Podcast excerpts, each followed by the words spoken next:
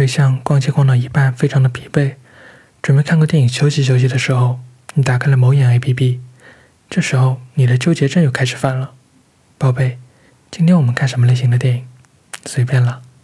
这种时候，你往往会选择评分最高的那一个，又或者是网络上看到最多的那一部大片。不要说不，相信我，这就是你。但是评分最高、讨论最多的电影，真的是好的电影吗？电影作为一个文化内容的载体，陪伴了我们大约一百二十六年。当人们第一次看到火车进站的画面在大屏幕上播放的时候，都会下意识地躲在一边，害怕自己被迎面而来的火车撞到。这样的一个新兴的载体，用类似现代纪录片的形式，持续地给人们带来震撼。但是，二零二一年的现在，电影产业早已完成工业化，电影也成为了一种新的艺术形式。同时，好莱坞甚至可以像工厂生产电影摄影机一样的快速生产所谓的大片。这些投入巨大的影片，在一定程度上能够精准地刺激人们的荷尔蒙。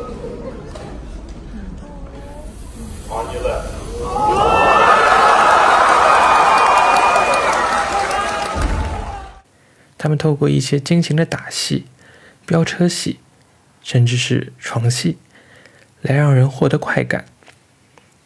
特别是火爆全球的超级英雄电影们，试问哪个男孩看完不想加入那些维护正义的超级英雄，来一场刺激的正义之战呢？某知名网络情感公众号曾经说过：“新鲜感就是一个毒药。”确实，当人们开始习惯了电影里的打打杀杀、尔虞我诈，对超级大片的审美疲劳是这个时代所有人所经历的。我们追求好的电影。不是因为我们在乎那电影票的四十块钱，虽然我真的很在乎，但是是为了我们不浪费这一个半小时的时间来观赏一个看完之后毫无收获的特效大片。可是工业电影就不能被称为好的电影吗？当人们在讨论好电影的时候，往往会陷入一个怪圈。我们普遍的认为，文艺电影那些说不清道不明的。看完之后，可能要像是小学的时候做阅读理解一样来理解导演的意思的电影才是好的电影。确实，文艺电影一般表达的对世界的态度，以及导演渴望向观众展现的信息，这些都是耐人寻味的。文艺电影就好比是那些散文集，可能内容零零散散，但是实际表达的东西是一个整体。就像是一千个人心中有一千个哈姆雷特一样，每个人看到的文艺电影的意思或许都有不同。这也不是我们小学的时候做的阅读理解的题目，它并没有正确答案。这样的电影通常吸引不到一般的观众，导致排片量极少，也只有极少数的文艺青年会去关心的。这也让越来越多的创作者不想去创作这些看似高大上而不赚钱的电影。可是，文艺电影就能被称之为好的电影吗？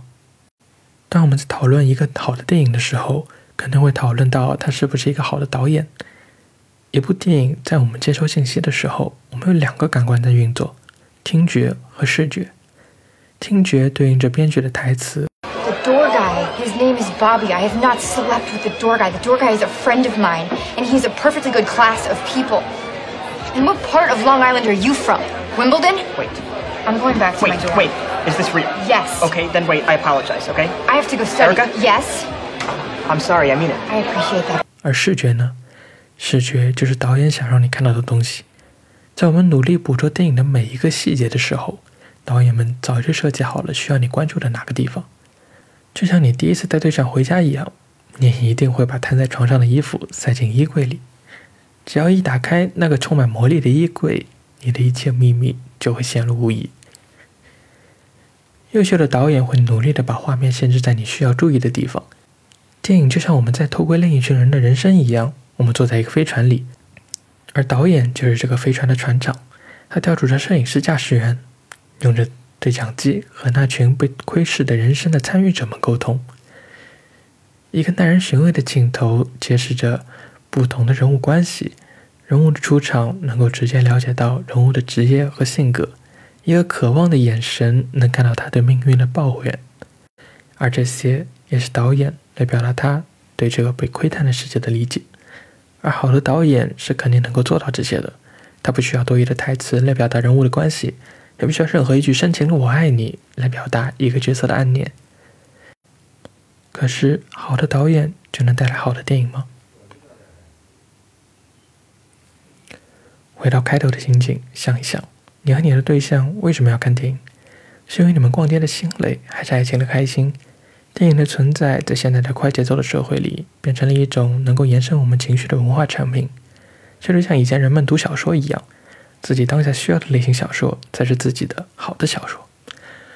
当我们需要休息的时候，我们可能需要一部令人捧腹的人在囧途；当我们需要爱情的时候，我们需要一部优美的罗马假日；当我们伤心难过的时候，我们又需要一部凄惨的十二夜；当我们迷茫不知方向的时候，我们需要一部励志的《阿甘正传》；当我们需要热血的时候，我们需要一部正义的。复仇者联盟，当你需要，这就是好电影。